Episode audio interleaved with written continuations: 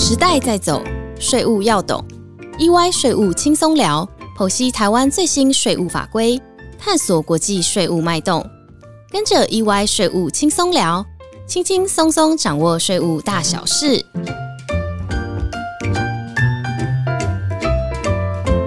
Hello，大家好，欢迎来到 EY 税务轻松聊。我是安永联合会计师事务所移转定价服务的资深协理陈一凡 e v a 大家好，我是移转定价服务的会计师周川培 George。今天我要跟 George 一起聊聊一次性移转定价调整及预先定价协议，也就是 APA 的议题。我们都知道，跨国集团布局全球已经是一个趋势了，集团也会自行建立计价模式来控管供应链的整体利润以及移转定价的风险。但是对于有一些企业而言，要做到完全合理的利润分配。这个说起来很容易，实务上还是有它的困难度。就我们所知道，还是有不少企业在第四季检视公司损益的时候，才发现损益状况有异常呢。的确，有些公司未能参照 OECD 移转定价指导原则以及我国移转定价查核准则的规定，进行合理的利润分配，以至于有的个体利润太高，而有的个体利润太低。产生了移转定价风险，所以这些公司会想要在年底进行一次性移转定价调整。是的，无论是台商在外国的子公司，或者是外商在台湾的子公司，都有可能有年底进行一次性移转定价调整的需求。今天我们会举一些外商在台子公司的状况为案例，来跟大家分享一下。我们知道，现在法规上一次性移转定价调整的申请已经是可行的了。主管机关考量企业在营运上确实会遇到集团损益需要调整的状况，以避免因为利润分配的问题产生移转定价的风险。因此，从民国一百零九年开始适用一次性移转定价调整的规定了。这个等于是开了一扇门给企业，只要符合特定要件。像是呃，受控交易参与人要事先针对交易条件以及所有影响定价的因素达成协议，而且所调整的应收应付价款也必须要计入财务会计的账载数。还有啊，像受控交易的其他参与人也需要同时进行相对应的调整，这样就符合了可以申请移转定价一次性调整的初步要件了。可是就我所知道，这个申请实务上好像还蛮复杂的。而且不一定能够达到特定的目标，就想要请问一下 George，实务上申请一次性移转定价的调整，它通常会遇到什么状况呢？我国的确有相关的法律规定，可是，在实务上对公司来说是有它的困难度，因为纳税人必须在年度中先区分哪些产品在进口时要适用期末一次性移转定价调整。然后在进口报关单上填入专门的代码。如果要达到公司预期的调整金额，势必要调整非常多的项目。这对于交易笔数非常多的跨国企业来说是有困难的。再加上公司申请时还要附上预估商业发票以及货价申报书，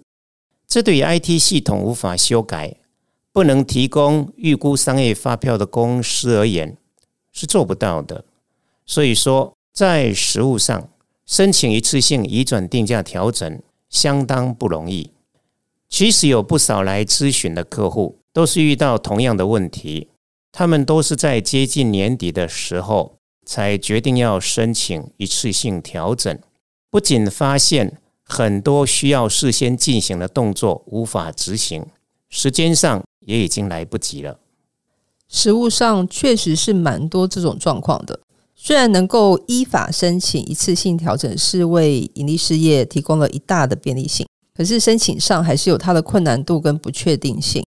那想请问 George，针对跨国企业，还有没有其他可行的建议方案呢？有的，公司可以透过申请预先定价协议，对于公司跟关系企业间的受控交易。可以针对其交易结果、交易条件、定价原则、计算方法以及试用期间等议题，事先跟国税局达成协议。如果跨国企业能够依照 OECD 移转定价指导原则以及我国移转定价查核准则的规定，让执行功能比较单纯、承担风险比较低，而且不拥有无形资产的台湾子公司，保有一定合理的利润，利润不会太高，也不会太低，这样就能避免期末一次性移转定价调整的困扰。嗯，没错。如果一间公司执行的功能比较强，承担的风险比较高，又加上拥有无形资产的话，这个时候我们就会预期这间公司的损益是会呈现比较大幅度的波动情况，也就不太符合像 OECD 针对单纯个体保留一定利润这样的概念了。这样，我想请问 George，除了可以保留一定合理的利润之外，申请预先定价协议还有其他好处吗？申请预先定价协议的好处挺多的。举例来说，预先定价协议签订后的三到五年内，不需要每年编制移转定价报告，只需要提供预先定价协议的年度报告就可以了。而且在签订后的三年或是五年内，该公司的税报可以免于被主管机关调卷查核。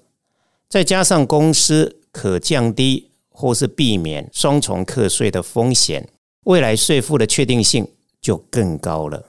听起来，申请预先定价协议可以让公司主管好好睡个觉了，不用提心吊胆的担心税局来函进行查核。这个确实可以省去许多程序啊、人力成本等等，而且连移转定价报告的编制都不需要了。这个好处还真的是不少。那想请问一下，George，预先定价协议有申请门槛吗？通常申请程序会拉到多长呢？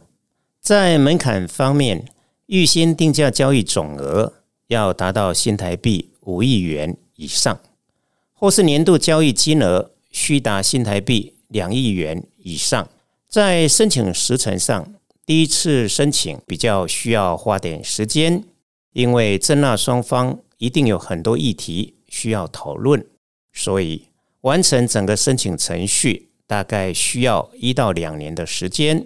不过实务上，预先定价协议适用期间为三年或是五年。协议期满后，可以申请续约，准备续约所需要投入的时间就会比较少了。所以，对于企业来说，预先定价协议的适用会有先苦后甘的感觉。谢谢旧局的说明。其实现在有很多方式能够让公司省去耗费巨额时间与成本，也能够消除移转定价争议所带来的税务风险。公司在考虑申请预先定价协议的时候，如果交易对手国是台湾的租税协定伙伴国，也可以考虑申请双边或者是多边的预先定价协议，来消除重复课税的问题。可是，如果公司的交易对手国是没有租税协定的国家，也不用太伤心哦，因为在实物上，我们还是可以考虑用类双边的预先定价协议，也就是跨国企业集团同时在交易两国分别启动两个单边的预先定价协议的申请，并透过申请代理人与双方税局分别进行协商，以便拉近两国税局对于像交易转定价的方法以及像利润率等等这些结论的差距。那我这边还有一点需要向听众朋友提醒的是，如果跨国企业想要在我国境内的企业留下稳定合理的利润，而将超额的利润汇往境外关系企业，建立跨国企业同时提出预先定价协议以及租税协定的申请，针对留在子公司的利润，可以透过预先定价协议申请，事先。跟税局达成共识。另外，针对要汇出超额利润的公司，可以透过租税协定申请，以降低扣缴税负。刚才 George 会计师所提到的出税协定，也就是 DTA，是因为跨国集团通常会部署在不同的国家嘛，而各个国家的税制不同，所以出税协定是为了消除所得税课税差异。对跨境投资、经贸往来等等这些活动所形成的障碍，针对这些活动所产生的各类所得，像是股利、利息，或者是像权利金所得等等啊，来商定减免税负的一个措施。这都是为了消除双重课税的情形了。所以，企业在税务规划或者申请预先定价协议的时候，租税协定的适用申请也可以并同考量。这个其实对税负效果的减免是非常有帮助的。国与国之间出现更多的税务协议，已经是未来的趋势。也出现更多经济贸易协议，为达到全球租税公平，越来越多国家签署租税协定，让自己国家的企业在国际贸易更有竞争力。截至目前为止，我国已经跟三十四个国家签订全面性所得税协定，建立跨国企业多加利用租税协定，以降低税负成本，提升国际竞争力。谢谢旧局的分享。近几年有很多台商回台进行投资，我们相信未来也会越来越多的跨国企业选择来台湾投资。希望今天的讨论可以提醒企业税务预先安排这样的重要性，让企业在台湾或者是全球的税务布局能够更有效率，可以充分利用现有的法规。并透过所得税协定达到租税公平。以上就是我们今天的分享。如果各位听众对于今天的主题有兴趣，或者想做进一步的了解，都欢迎随时联络安永。谢谢大家的收听，意外税务轻松聊，我们下周一再见喽，拜拜。